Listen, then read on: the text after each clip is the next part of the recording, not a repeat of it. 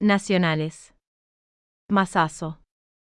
Luego de los rumores que circularon durante toda la semana, Sergio Massa quedó a cargo de un nuevo ministerio, que incluye las áreas de economía, desarrollo productivo y agricultura. También se ocupará de las relaciones con los organismos internacionales, bilaterales y multilaterales de crédito. Así lo decidió Alberto Fernández, para un mejor funcionamiento, coordinación y gestión. Alberto Fernández designó a la saliente ministra Silvina Batakis al frente del Banco Nación en reemplazo de Eduardo Jécar. La funcionaria, que duró 24 días en el cargo, conversó con el presidente durante dos horas, luego de haber regresado de la gira que realizó por Estados Unidos.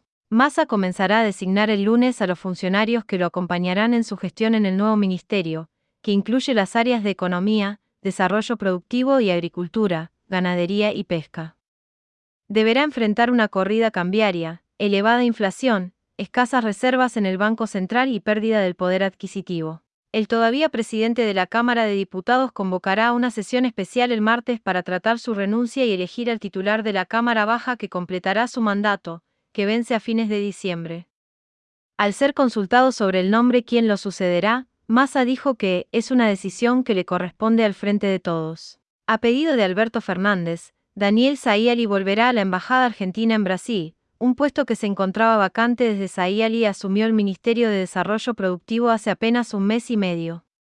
El mandatario le agradeció, profundamente haber estado presente en el gabinete cuando fue convocado. Gustavo Vélez, secretario de Asuntos Estratégicos, presentó su renuncia. El funcionario que comenzó su carrera política con Carlos Menem le informó personalmente su dimisión al jefe de Estado durante la mañana de ayer.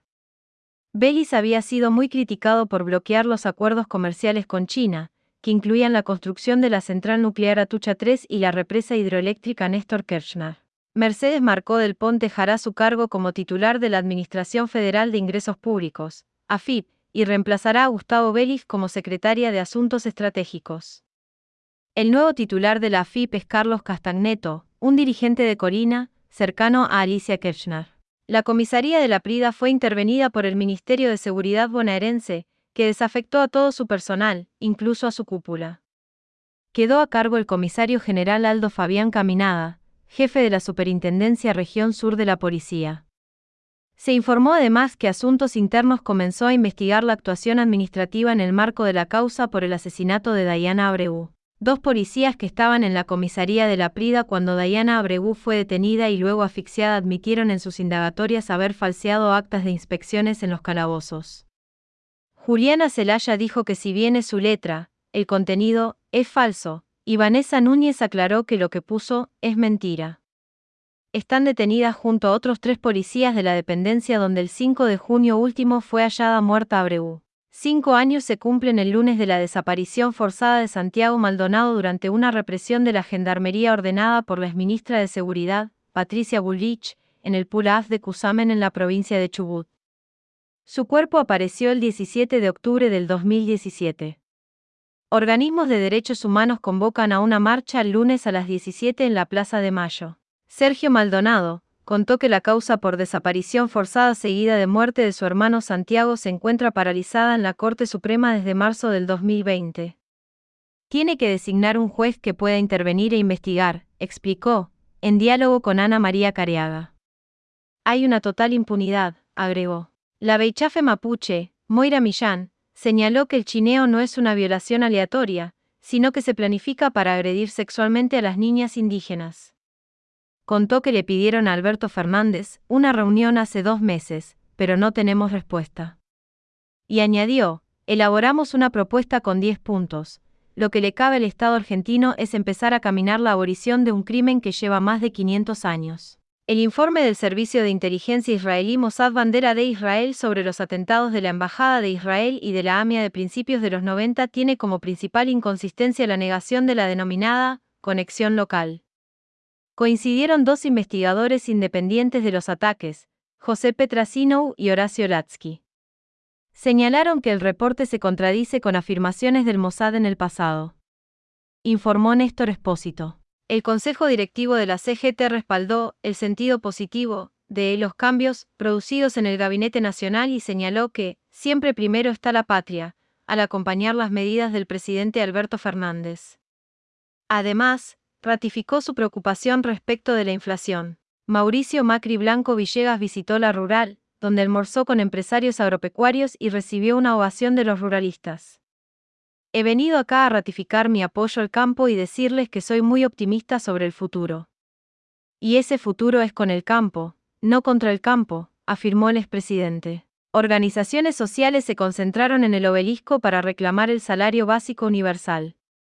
La protesta del movimiento de trabajadores excluidos, el Frente Darío Santillán y el Partido Piquetero, entre ARS, coincidió con la movilización de la unidad piquetera a Plaza de Mayo para reclamar la reapertura del potenciar trabajo y el aumento del salario mínimo a 105 mil pesos, entre otras demandas. El Banco Central subió 800 puntos básicos la tasa de política monetaria, que pasó de 52 a 60% anual.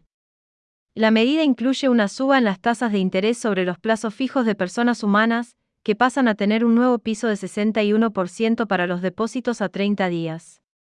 Se busca contener la suba de la inflación. El Ministerio de Salud confirmó que ya son 24 los casos positivos de viruela símica en nuestro país.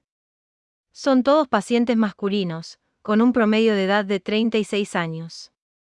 Según la titular de la cartera sanitaria, Carla Bisotti, la mayoría tiene antecedentes de viaje. Catamarca.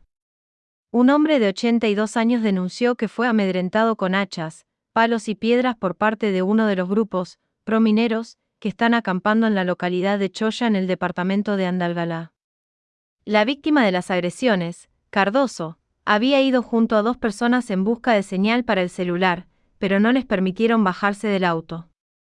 Ocurrió en el marco del conflicto por la actividad minera en Minas Capillitas, Chubut.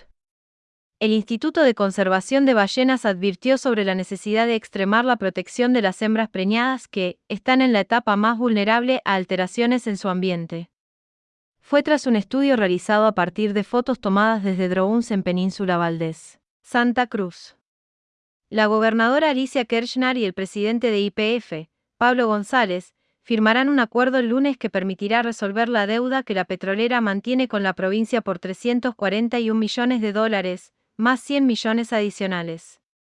Así se logrará incrementar las inversiones en los yacimientos que operan la provincia entre el periodo 2021 a 2027. Santa Fe. Confirmaron el primer caso de viruela del mono en la provincia. Se trata de un paciente con antecedente de viaje y registra un contacto con un caso positivo en otro país. El Ministerio de Salud informó que el paciente se encuentra estable, aislado y sin contactos estrechos. Río Negro. Cuatro estudiantes del Centro de Educación Técnica 30 Cipolletti recibieron una mención de honor en la competencia nacional CANSAT, que propuso diseñar un prototipo de satélite a partir de una lata de gaseosa. El objetivo planteaba la posibilidad de crear una carga útil pequeña y lanzarla en un cohete hasta una altitud aproximada de 300 metros. Neuquén. La Agencia de Desarrollo Urbano Sustentable de Neuquén y el Instituto Provincial de Vivienda entregaron dos viviendas destinadas a mujeres en estado de vulnerabilidad fueron gestionadas y construidas luego de un pedido de asistencia de los representantes de la Capilla Jesús Misericordioso del barrio Cuenca 15, Salta. Más de 210.000 familias en la provincia se inscribieron en el registro para mantener subsidios. Representa el 60% del total de usuarios registrados en Salta. Lo informó el presidente del ente regulador de servicios públicos, Carlos Arabia, provincia de Buenos Aires. El gobierno de Axel Kicillof, del Frente de Todos, declaró de interés provincial el trabajo del Archivo Histórico Asociación, Madres de Plaza de Mayo, por su contribución a la efectivización del derecho a la verdad, la memoria y la identidad.